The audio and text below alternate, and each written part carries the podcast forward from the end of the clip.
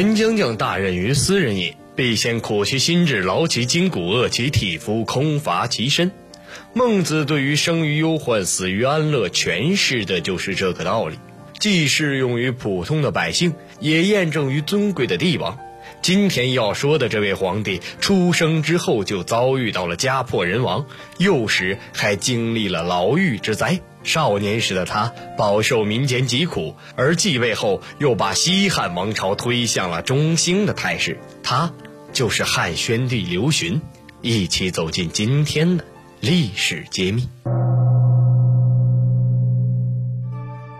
刘询，原名刘病已。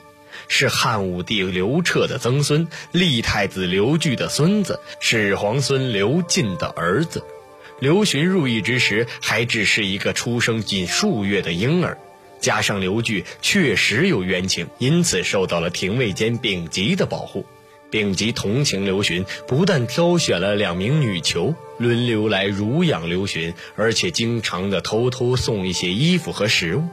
在丙吉的悉心照料之下，刘询倒也是能健康茁壮的成长。四年后，也就是后元二年初，汉武帝听说长安狱中有天子气，于是下令处死所有的犯人。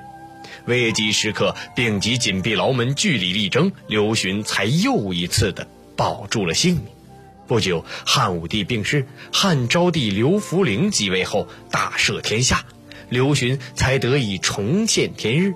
刘询出狱后，丙吉将他送到了祖母史良娣的老家。祖母非常喜欢这个孤儿，不顾年老体衰，亲自抚养。丙吉又将刘询预设的消息及时上报给了叶廷，叶廷为刘询提供了生活费，还将刘询的名字记入到了汉室宗室谱里，这为刘询将来登基创造了条件。当时的叶廷令张贺曾经侍奉过刘据，因顾念主人的旧恩，所以对这位皇曾孙格外的关照，甚至还自己掏钱让刘询去读书受教育。因为受到了很多的磨难，刘询从小就勤奋好学，懂得节俭，而且性格爽朗，颇有侠士风范。汉昭帝去世后，权臣霍光立昌邑王刘贺为皇帝。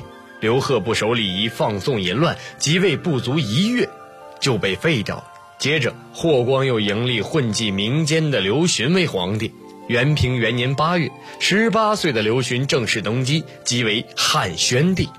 刘询登基之后，忌惮霍氏集团，可为了自保，他不得不韬光养晦，隐忍不发。直到六年之后，霍光病逝，刘询从沉默中爆发，彻底铲除了霍家势力。